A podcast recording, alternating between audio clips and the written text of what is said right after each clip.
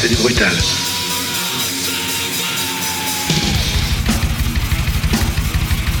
J'ai connu une polonaise qu'on prenait au petit déjeuner. Trashy Time par Janovic sur Wanted Radio.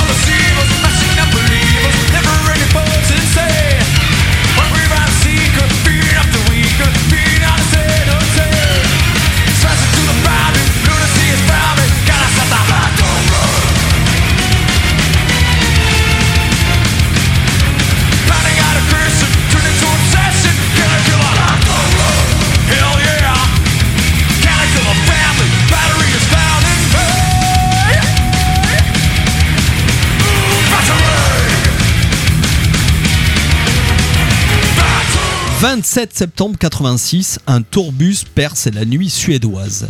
Une nuit glaciale, une nuit où l'euphorie d'une tournée menée à 1000 à l'heure va très vite virer au drame. À bord de ce bus, les jeunes pousses montantes du trash, Metallica et leur staff.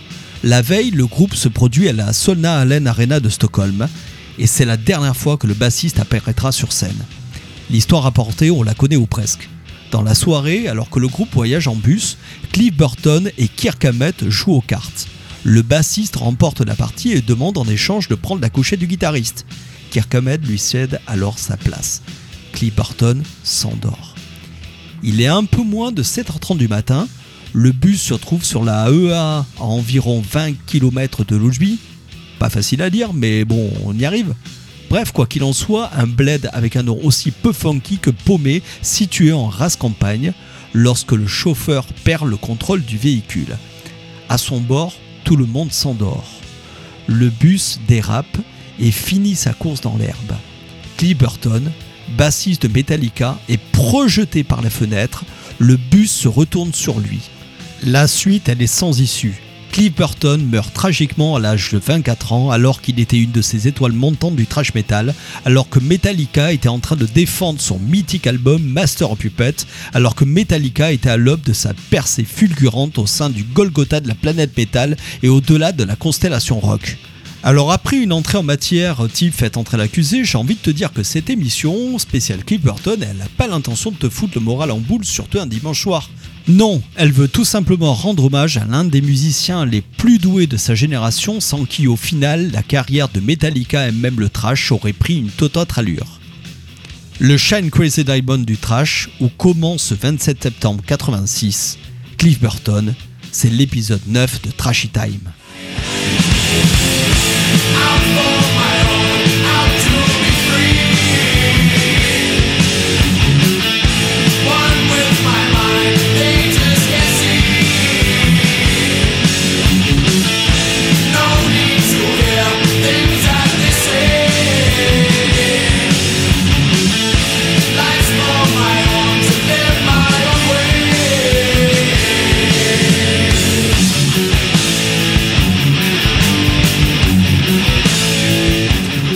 Tu vois, Cliff Burton, c'est un peu le Sid Barrett des Mets, ou un peu dans le sens où il fut à la fois le génie créateur et l'étoile filante du trash. On le sait peu, mais seulement 10 musiciens se sont croisés au sein de Metallica, dont on le sait Dave Mustaine, mais aussi donc Cliff Burton, qui fut le bassiste durant 5 ans et 3 albums. 3 albums majeurs du trash, Kill Em All, Ride the Landing et Master of Puppet. Kill Em All, d'ailleurs, titre d'album que l'on doit à Cliff Burton. Et oui, 5 années qui seront 5 années d'activité pour ce musicien prodige qui fonctionnait tel un lémi à l'instinct, se doper à l'adrénaline du rock et du heavy, dégager une joie de vivre hors norme et une présence scénique à en faire pâlir Keith Richards et son attitude néo-colosse Gangos. Cliff Burston, c'est le seul musicien décédé de la famille Metallica, c'est le musicien maintes fois cité comme l'icône incommensurable du trash. C'est simple, les superlatifs ne manquent pas lorsqu'on évoque le parcours de Clifford Lee Burton.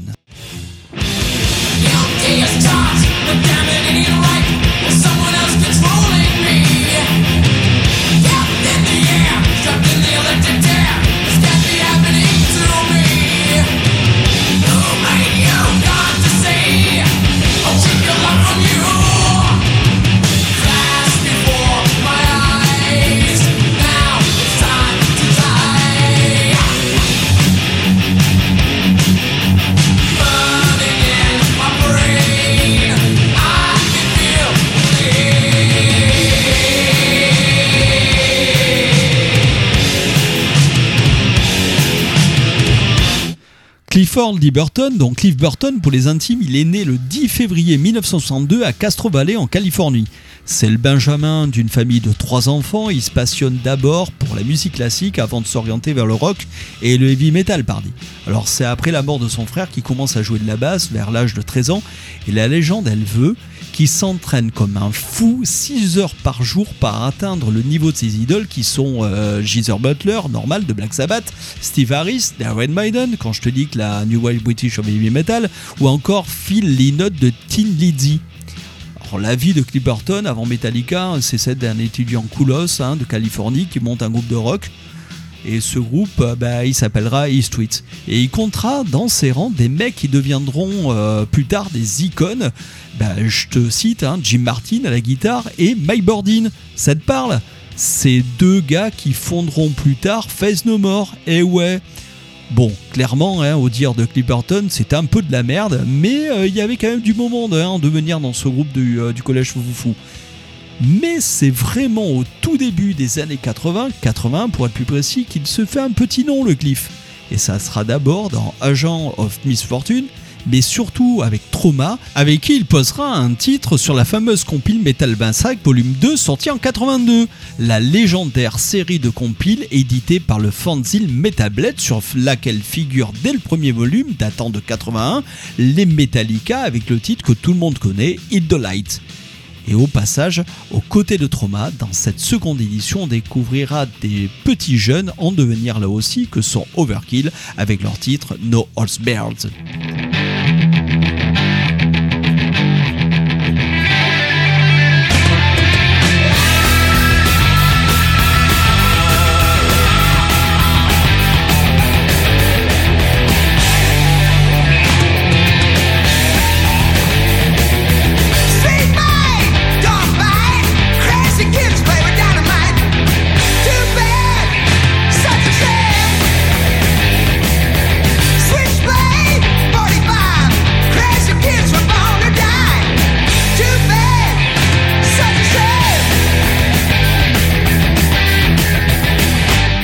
Alors la rencontre entre Burton, Ulrich et Elfield, elle se fait donc en 82 alors que Trauma joue au mythique Whisky à Gogo de Los Angeles sur le Sunset Strip.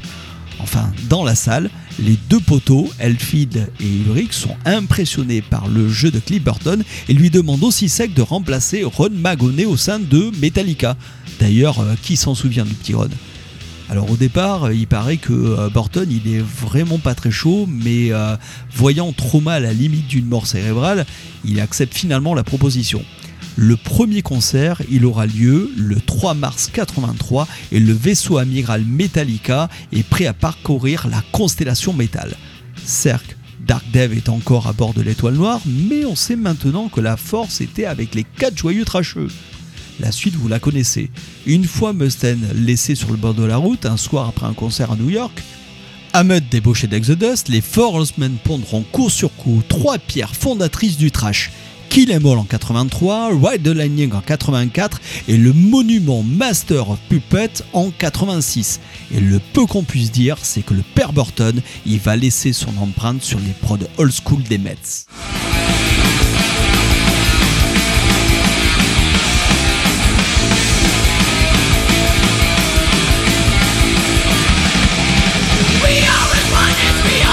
say.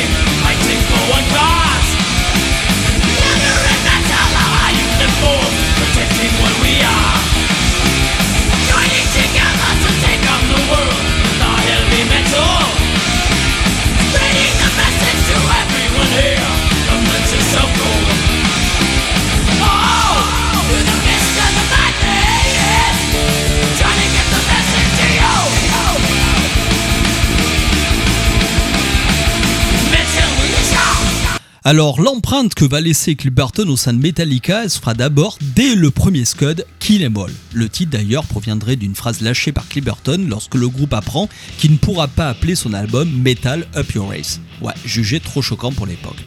Alors le bassiste il aurait réagi par cette phrase Just Kill Em All oui, déjà, tu vois le personnage. Mais il n'est pas que ça, Burton. Et dans Ride the Lightning, il prendra pas moins de 6 morceaux. Et euh, dans Master of Puppet, il nous livre une pièce d'anthologie avec l'instrumental Orion, un morceau trash au teinte progressive où toute la dimension symphonique se fait entendre bien avant les épisodes S&M que les Metallica produiront en 99 et 2019. D'ailleurs, sur ce morceau, Elfield en dira, je cite, Orion, c'était le grand moment du set pour moi. Ça résume Cliff et je pleurais à chaque fois que je la jouais. Mais c'était des bonnes larmes. J'étais submergé de gratitude pour avoir eu l'opportunité de jouer dans le même groupe que Cliff et d'avoir appris des choses de lui, explique James Hetfield. Nous n'aurions jamais écrit des harmonies de guitare, des instrumentaux des chansons aux orchestrations et mélodies très étiquetées sans Cliff. Nous n'en serions pas là où nous en sommes aujourd'hui.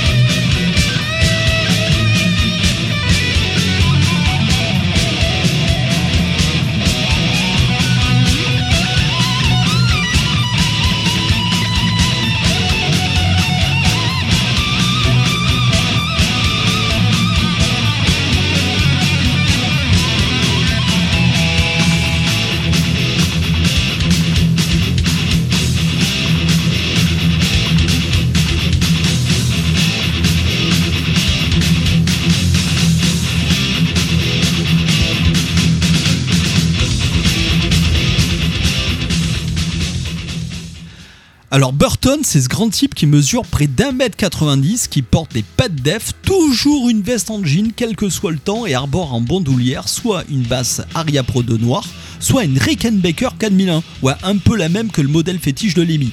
Burton, c'est un jeu méchant au doigt. Exit les Mediators, c'est le pied reposant sur les retours, les riplongs au vent sans se la jouer headbanger, mais c'est le beau gosse qui sait se la jouer rock avec cette pointe de raffinement dont parle Hetfield.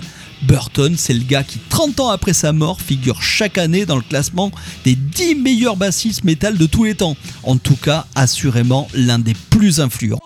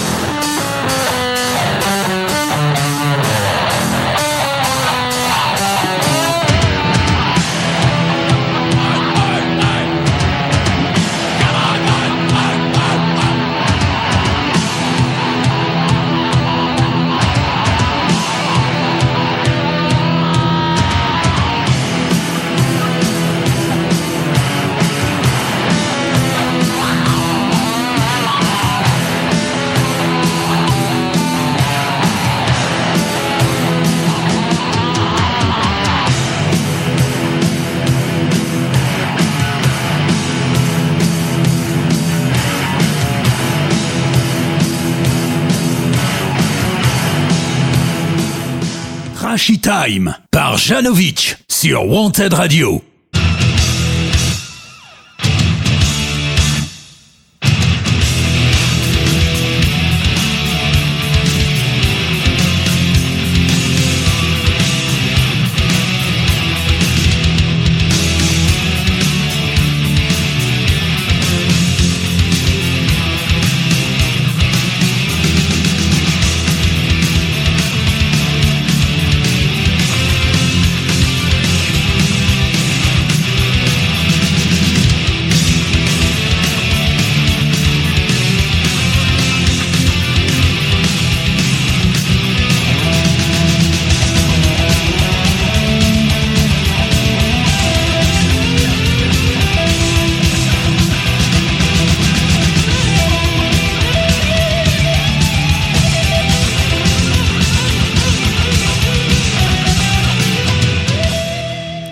Alors, Burton, il a été longtemps la caution compo et musicale des Mets. Il en aurait été presque pour beaucoup la caution trash. Il n'y a qu'à voir l'album produit après sa mort, le très discuté et non moins incontournable Injustice for All. Il n'y a qu'à s'arrêter 30 secondes sur la polémique qui touche encore aujourd'hui ce Scud quant à la basse inaudible et c'est peu dire de Newstead, le malheureux remplaçant et tête de turc de ce groupe traumatisé à tout jamais par la perte de leur pote.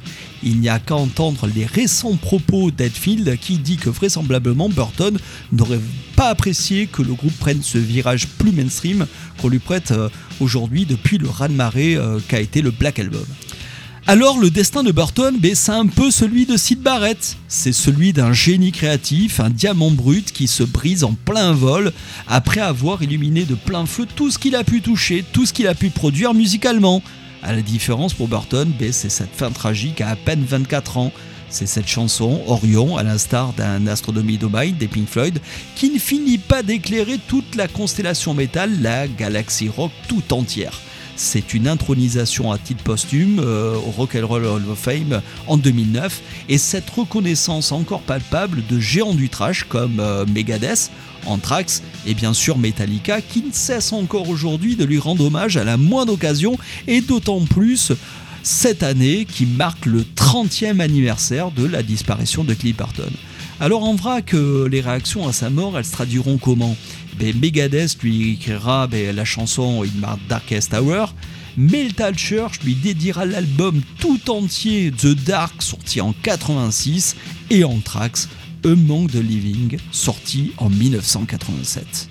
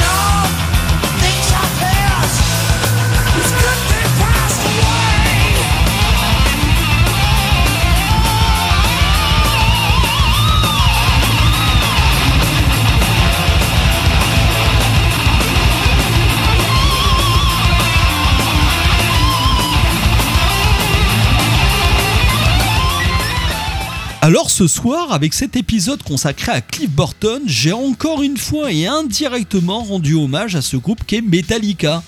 On peut pas le nier, c'est un groupe majeur, si ce n'est le groupe phare, souvent décrié depuis les années 90, souvent accusé à tort de ne plus être un groupe de trash. Alors derrière cette version, cette vision finalement très stéréotypée se cache celle de l'authenticité. Bah ça c'est assez vrai pour nombreux courants musicaux, hein. que ce soit le hip-hop ou encore le rock, et le metal il ne fait pas abstraction de ça. Dès que l'artiste, le groupe devient mainstream, alors euh, c'est plus ça, c'est des vendus, bref, euh, ça le fait plus. Non, il faudrait presque passer à autre chose et se contenter de dire Ah ben moi, Metallica, euh, j'ai arrêté d'écouter au Black Album.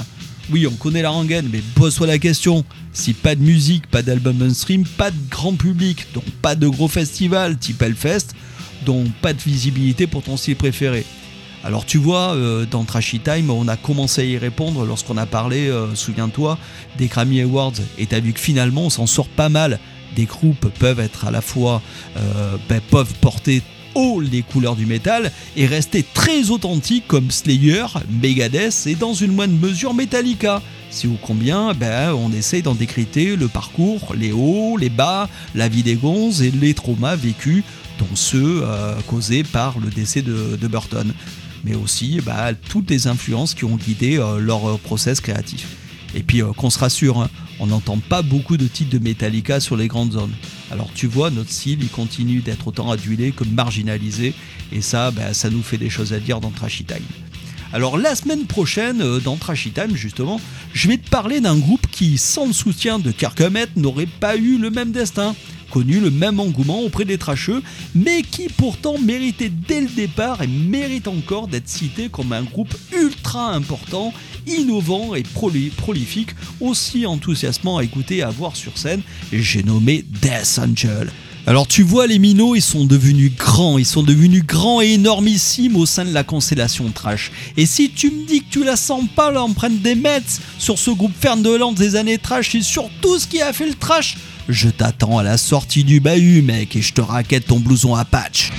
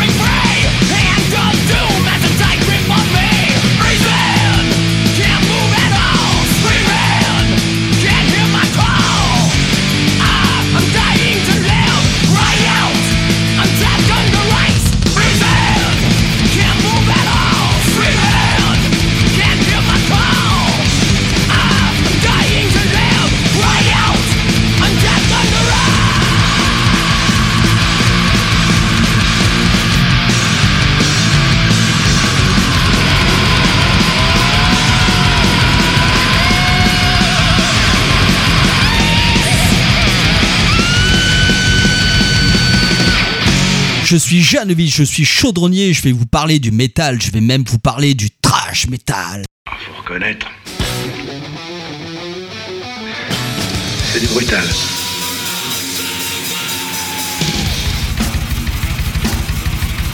J'ai connu une polonaise qu'on prenait au petit déjeuner. Trashy Time par Janovic sur Wanted Radio.